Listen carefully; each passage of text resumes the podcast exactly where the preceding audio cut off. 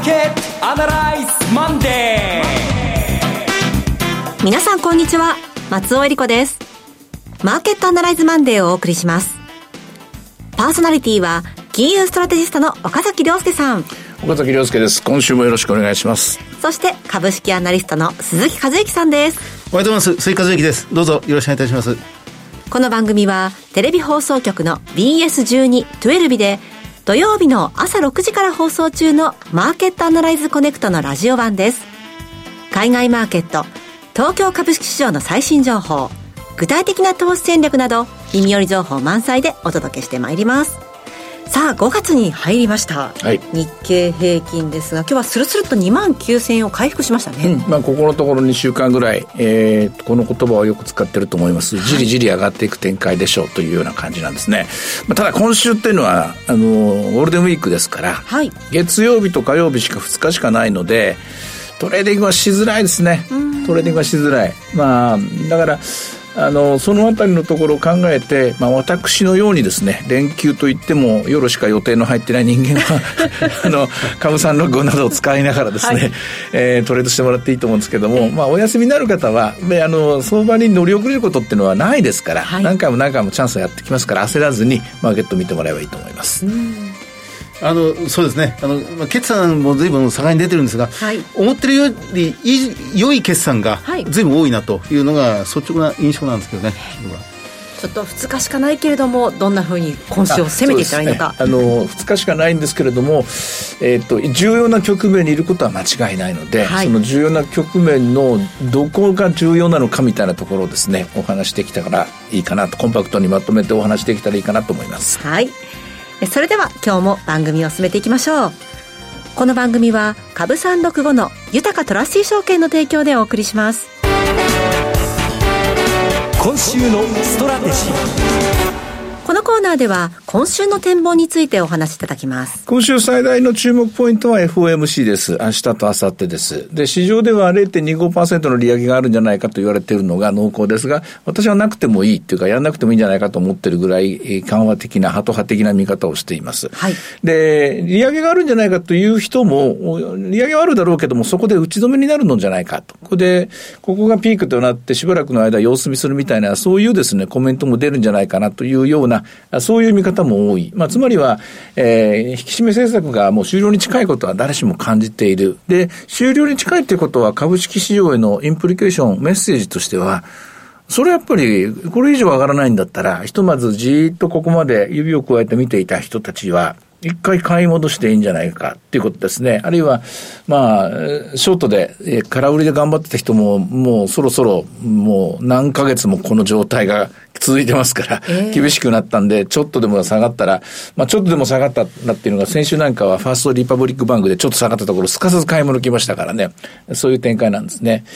で、ただですね、え本質は変わってはいないです。本質は何かっていうと、アメリカの景気がやっぱりこれから悪くなるんじゃないかという見方ですね。失業率が上がるのじゃないか、から GDP が下がるんじゃないかという感じです。ただ、残念ながらですね、GDP に関して言うと、まだ4月1ヶ月が終わっただけなんですけども、はい、終わっただけなんですが、1.66%という、えこれは GDP ナウアトランタ連銀の予想では、第2クォーターのスタートは非常に良い見方をしています。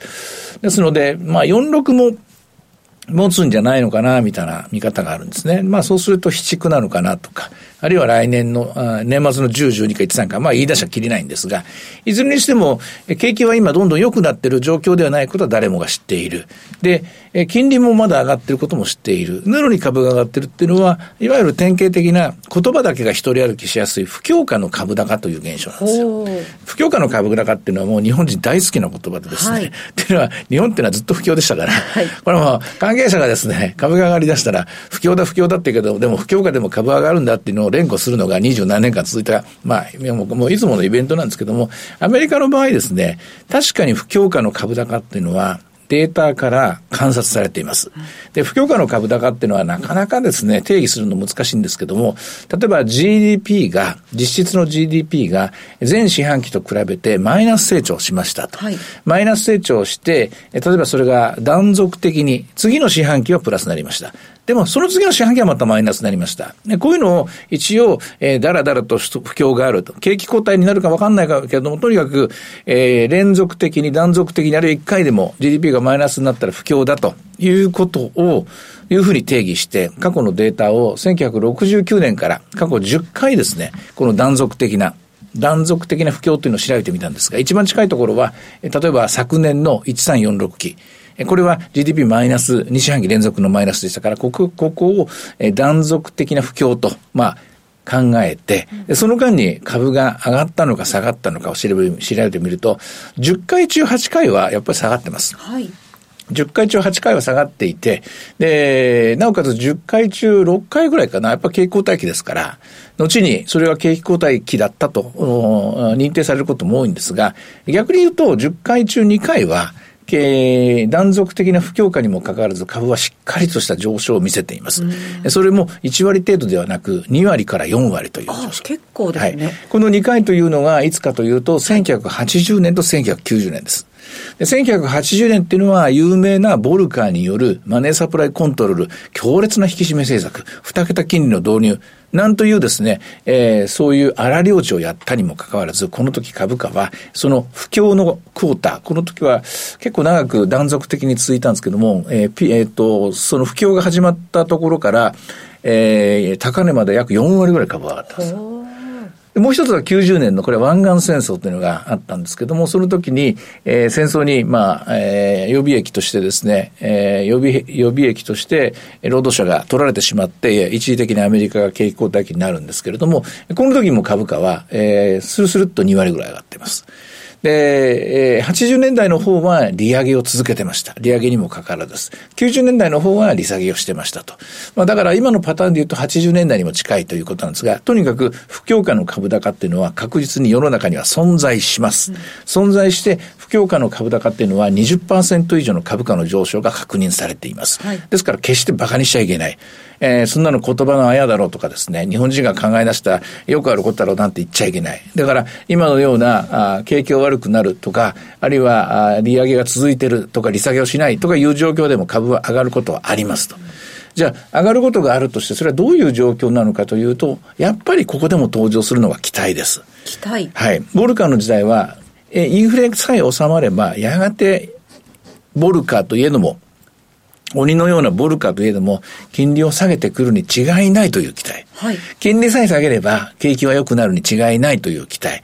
これがまあ、え先に対する、1年後、2年後に対する期待があれば、株というのは1年後、2年後を見ていますから、MMF とか短期金利っていうのは1ヶ月間の4%があるとか5%あるとか、えこの間アップルが導入したアップル預金なんていうのも4.15%ですけども、えこれは例えば1年後 FF レートが下がったこれあっという間に下がっちゃいますから、当てになるもんじゃないと。でも株っていうのは来年、再来年、さらには10年後、20年後、30年後見ますから、そういう意味では来年利下げをしてくれるならば、で、この、え引き締め包囲も解いてくれるならば、ボールカーも人の子ならば、えー、何とかなるに違いないということで株にお金が集まってくる。4割高になる。この現象が起きます。例えば90年代の時は、戦争さえ終われば、はい、えー、クウェートからイラクからから撤退さえしてくれれば、えー、それ、そうすれば、えー、労働者たちはまたアメリカに帰ってきて、またアメリカの景気は元に戻る。何かが終われば、つまり次の扉を開ける期待ですね。これがあると、不況下の株高っていうのは確実に存在すると。となりますと、今、市場にある期待というのは？アメリカが利下げしてくれる、FRB が利下げしてくれる、で、インフレが収まってくれる。もちろんこれ裏切られるケースもあります。あるんだけれども、確実にそれが存在している以上は、えー、とりあえず、インフレの見通しがこれ以上悪くならなくて、そして利上げの見通しがどうやらピークアウトしそうになると、逆らえるもんじゃないですよ。で、ここにですね、もちろん、マイクロソフトがすごい悪い決算が出ましたとか、はい、アップルがすごい悪い、今週アップル出ますけれどもね、決算出ましたっていうと、いや、それどころじゃないと。えー、もう業績が悪くなっている、もう不況は来てしまったんじゃないかということになっちゃうと、これは、えー、今までの期待も、えー、ガタガタっと崩れてしまうんですが、どうも、まだこの46のところでいきなり崩れそうな気配は、この5月1日の時点では見えません。うん、まあもちろんこれからまた雇用統計が出ますから。えそういう意味で言うと、えー、冒頭に戻りますけども、地利高の展開はまだまだ続きそうな、まだまだっていうのは今週も来週も続きそうな、えー、そういう期待が私は膨らんでいます。えー、おそらく日経平均株価かも2万9000円まで来て、いやー、随分高いものはとこまで来たのかなというふうに思いますか、思うかもしれませんけども、日本株は今そんなに値段を見て買わなくてもいいと思うんですよ。ほうと言いますとだって未だにトヨタは安いですよ。未だに PBR は低いままであるとか、つまり日経平均株価2万9000円は高いように感じるかもしれないけれども、えー、それこそ、あの、4月から始まったですね、我々のマーケットアナライズコネクトでも、鈴木さんが紹介してくれているような、えー、愛のある IR というので、本当に王道とされる、本当に主役級の、えー、株価とか企業とか見てみたら、ちっとも、あの、えー、と、もちろん値段は上がってるんですけども、バリエーションと言われる、言われている、例えば PBR から換算した時の株価の割高割安感。PBR というしあの指標から見る時の割高割安感で見れば、そんなにですね、上がったものっていうのは、あのグループに関しては見つかりませんよね。そういう意味では別にえー、しまった、もっと早く買えばよかったなんて焦ることはないと思います。はい、2万9000円も3万円まで上がる見通しが立ってきたんですから、そんなに高いとか考える必要はないと思います。まあ、今週も、まあ、売りで入るよりはやっぱり買いで入った方がいいでしょう。ただ、繰り返しますが、東京市場は2日しかないし、はい、えー、皆さん旅行に行かれるかもしれませんし、えーえー、昼間暇な人はどうぞ私に、えー、なんか、私と一緒にどっか遊びに行ってくれるといいんですけれども、まあそういう人たちは、えー、ちょっと買ってみるかなみたいな、まあそういうノリで入っても、成功確率の方が高いんじゃないかと、私はそんなふうに戦略を立てています。そうですか。そして今ね、あの、アップルからの決算の話もありましたけれども、はい、鈴木さん、決算をご覧になっていていかがでしょう？あの、まあ、3月決算ですから、あの、製造業が多いんですよね。で、よく言われるのは、日銀単価もそうでしたが、サービス業とか飲食業は良い。はい、だけど製造業は厳しいってことを言われてたんですけど、まあ、確かに厳しい製造業もありますけど、いや、意外と製造業もしっかりしてますね。あんまりこの事前に言われていた、その全体トータルで見た製造業だから厳しいんだっていうのは、あんまり当てはまらないような決算になってきてますね。売れ残って在庫が増えて厳しいなんていう会社ないですからね。あ、それはないですね。ここはね、やっぱり、あの、今までの見方とね、同じ見方で見ちゃいけないところですね。物が作れなくて、物がなくて厳しいとか。まあ、ちょっと人件費が上がったとか、材料が上がったということですから、ねはい、これは、ここ我々が20年、30年苦しんだ状況とは全然違うと思います。はい。さあ、ではちょっと指標見ていきたいんですけれども、ちょっと気になるのが為替ですかね。そうですね。この話をしなきゃいけないですね。えー、えー、11時半現在で136円80銭から81銭となっています。うん、まあ今週は FOMC ありますし、はい、ECB の理事会もありますよね。はい、あの、円が再び安くなってきました。これは円のどっぽ安と言っていいと思います。アメリカの金利が上昇しているからドルが強いとか、えー、まあユーロの方は足あの短期に上げてますから、それに引っ張られてもしょうがないところがあるんですけども、も、これはやはり、えー、新しい上田日銀新総裁の金融政策、これが場合によってはですね、前の黒田前総裁よりも、はい、もっと堅くなな緩和論者かもしれないと。もっと硬くなら、もっと硬くならというのは、成果が出るまでは大筋を変えないと。ただ、一つだけ違うのは市場機能を回復させる必要があると。今までやってきたことが良かったのか悪かったのかを検証する必要があるということは言ってますから、おそらくイールドカーブコントロール政策とか、これには修正が確実にどっかの時点で入ると思うんですが、はい、しかし、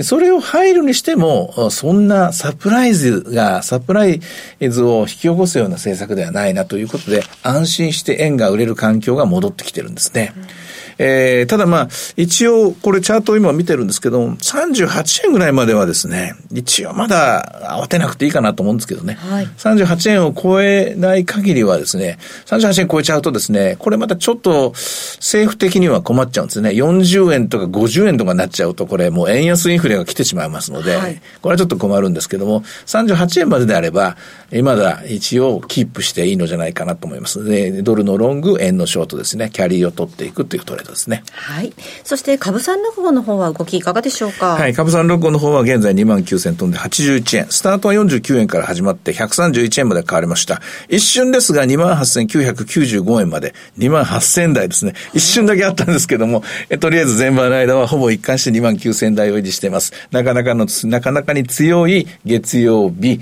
週初、月初になってますね。はい。さて、いろいろ展望していただきました。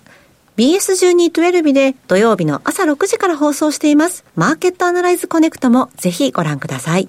また、Facebook でも随時分析レポートします。以上、今週のストラテジーでした。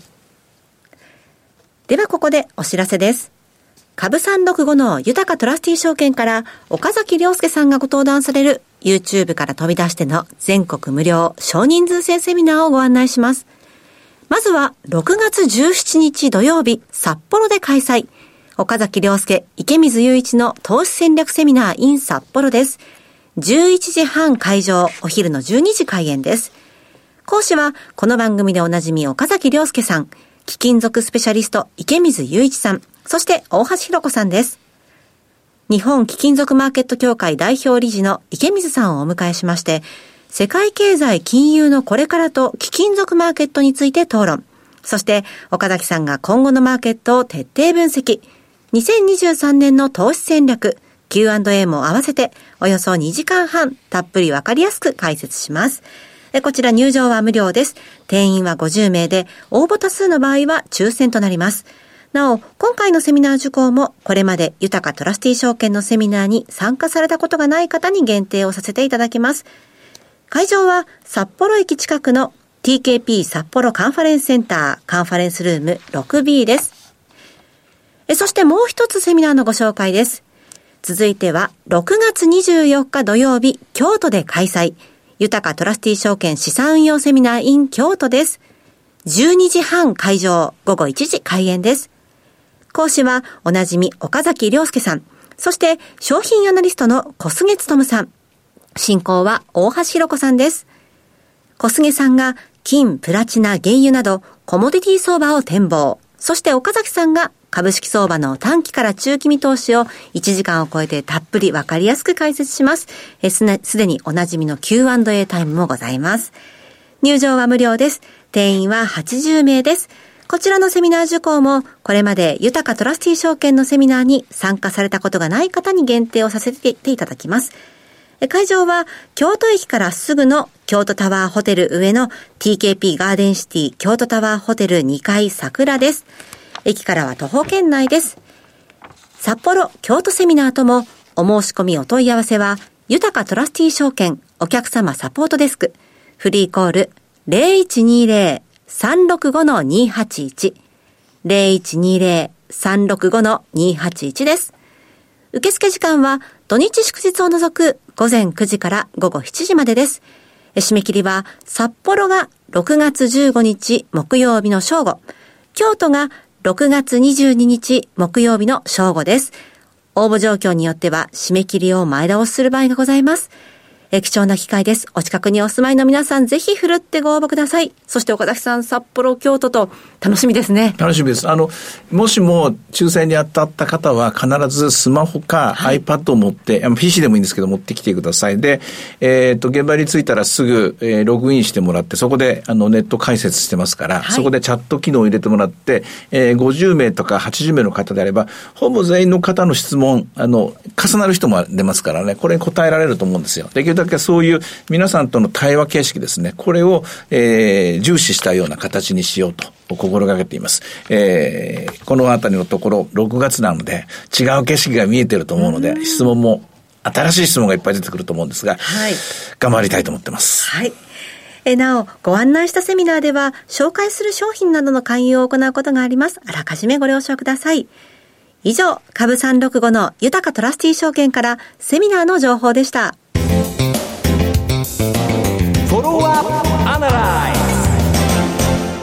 それでは、鈴木さんの注目企業のお時間です。お願いします。はい。あの、今日は、えー、花王です。うん、えー、4452の花王ですね。お復活しましたか、ついに。えー、あの、復活の兆しが見えてきたというところだと思いますね。うん、あの、まさにこの3年間、コロナの3年間というのは花王にとって相当厳しい、まあ、